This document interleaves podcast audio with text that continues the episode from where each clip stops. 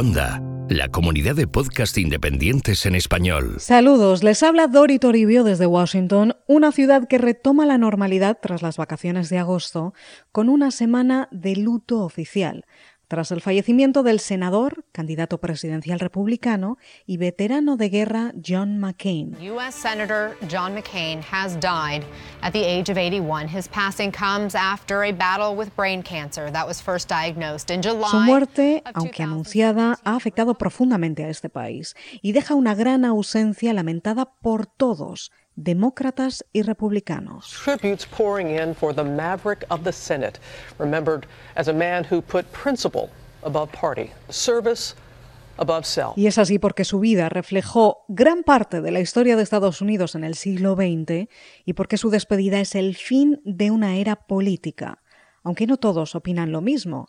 Eso lo ha dejado claro el presidente Donald Trump en su semana número 84 en la Casa Blanca. Los hilos de Washington. Con Dori Toribio.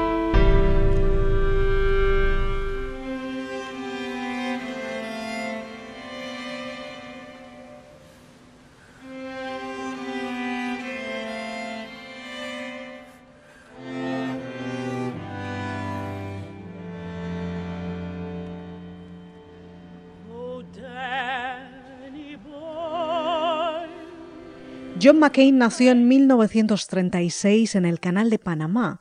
Su historia militar como héroe se forjó en la Guerra de Vietnam. En 1967 sobrevolaba Hanoi y un misil derribó su avión. Fue herido, capturado, torturado y liberado cinco años después.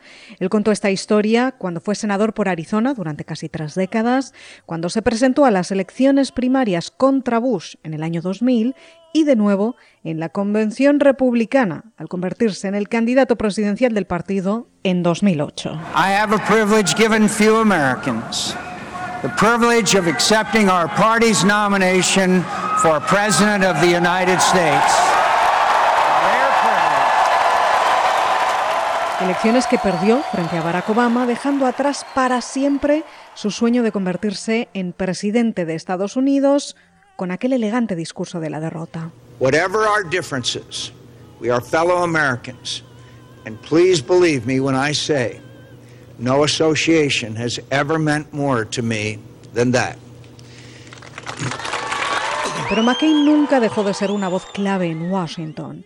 Defensor de la guerra, dijo que sería capaz de pasar 100 años más en Irak, fue implacable con Obama, sobre todo en cuanto a la política exterior y en la oposición también de Donald Trump, una de las voces más críticas desde el principio con el presidente de Estados Unidos. Spurious nationalism cooked up by people who would rather find scapegoats than solve problems. Y viceversa. Trump, que se escapó del servicio militar cinco veces, con prórrogas académicas y médicas, como aquel espolón en el pie para no ir a Vietnam, nunca le consideró un héroe de guerra, porque a los héroes, dijo, no les capturan. He's not a war hero. He's a war hero. He's a war Five hero. And a half years He's a war hero because he was captured. I like people that weren't captured, okay? I hate to tell you. Do you He's agree with that? He's a war hero because he was captured.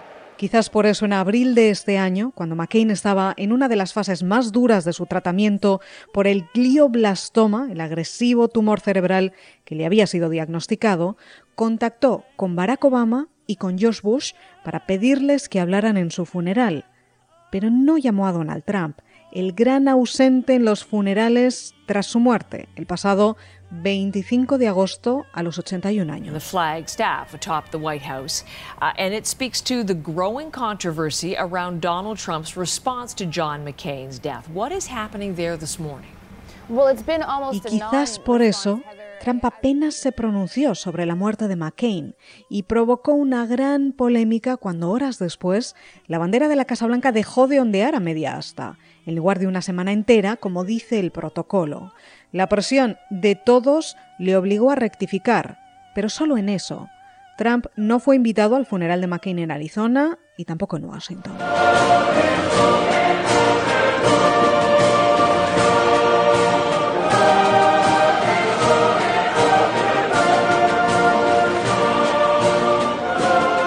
Gran ausente también, por cierto, Sarah Palin, la que fuera su número dos en las elecciones de 2008. Pero McCain se arrepintió de aquel error, dijo, que temía hubiera abierto la puerta a lo trivial y visceral en la política estadounidense. Ellos no estuvieron, pero sí el resto de la clase política de este país, todos, republicanos y demócratas. My name's Joe Biden.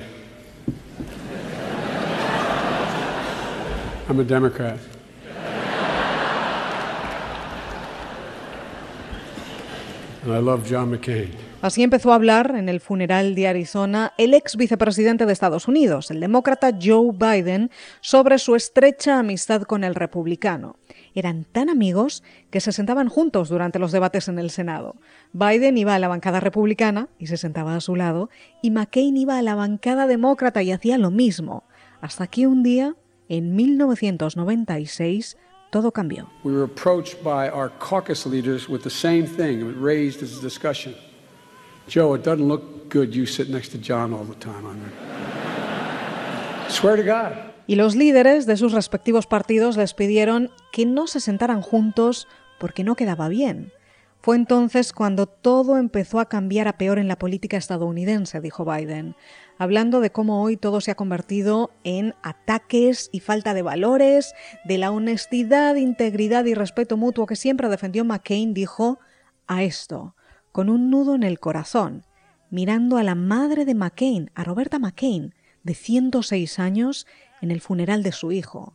A veces la vida puede ser muy cruel, le dijo Biden, a quien se conoce en este país por su capacidad para reconfortar en el duelo, porque la vida le ha golpeado tanto, desde que perdió a su mujer y a su hija pequeña en un accidente de coche en los 70, hasta la muerte de su hijo Bo por el mismo cáncer que McCain hace tres años.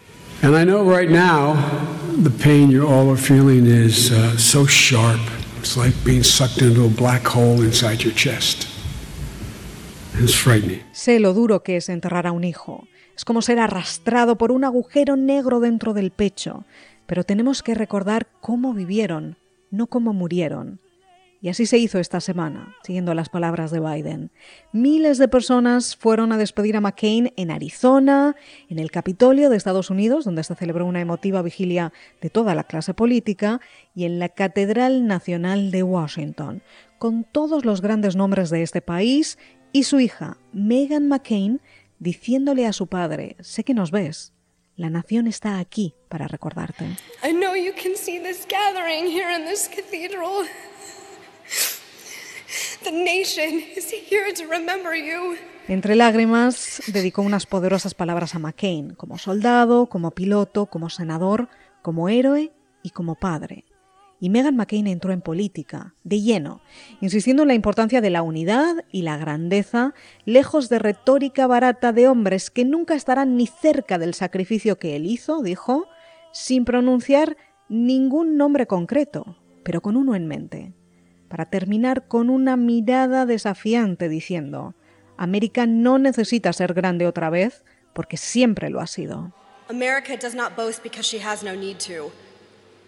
The America of John McCain has no need to be made great again because America was always great.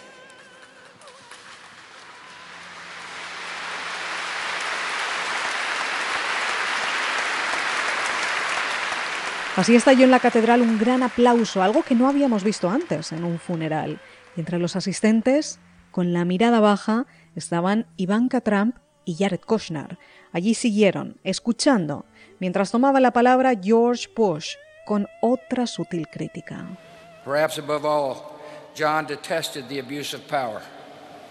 Could not abide bigots and swaggering despots. Sobre todas las cosas, John detestaba el abuso de poder.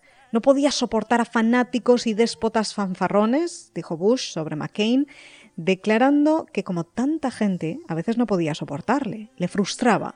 Nadie dijo nunca que McCain fuera perfecto y él lo sabía, con un carácter explosivo que le ganó el apodo aquí de Tornado Blanco. Pero me hizo mejor presidente, terminó Bush, lo mismo que dijo después Barack Obama. So much of our politics, our public life, our public discourse can seem small and mean and petty. John called on us to be bigger than that. He called on us to be better than that. Hay tanto en nuestra política que puede parecer pequeño y mezquino, como traficar con bravatadas e insultos, dijo Obama, pero John nos pidió que seamos mejores que todo esto, concluyó con un sentido mensaje al senador republicano, de admiración y de amistad, y con una sonrisa, en honor al eterno sentido del humor de McCain. After all, what better way to get a last laugh than to make George and I say nice things about him to a national audience?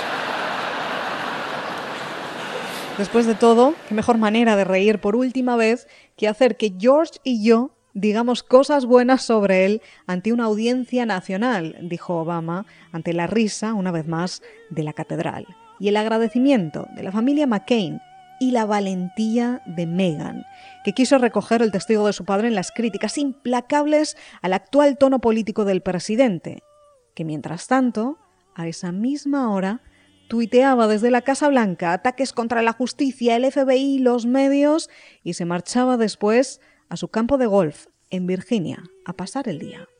En el momento en el que estamos grabando este podcast todavía no ha dicho nada más sobre McCain. Quizás mañana o no.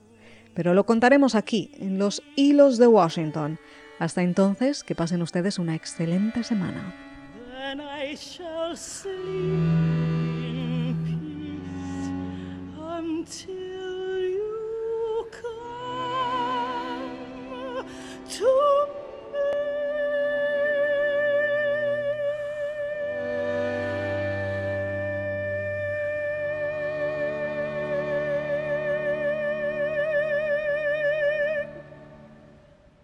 Puedes escuchar más episodios de Los Hilos de Washington en cuonda.com y además encontrarás... ¿Estamos grabando? Sí. Hola, Bien. Hola, Daniel. Verónica es independiente, profesional y tiene una buena situación económica.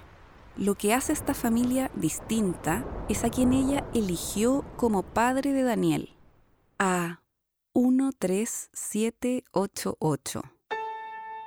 Las raras. Historias de libertad. Un podcast independiente para entender nuestro tiempo. Desde Chile con Catalina May y Martín Cruz. Descubre nuevos podcasts en cuonda.com, la comunidad de podcast independientes en español.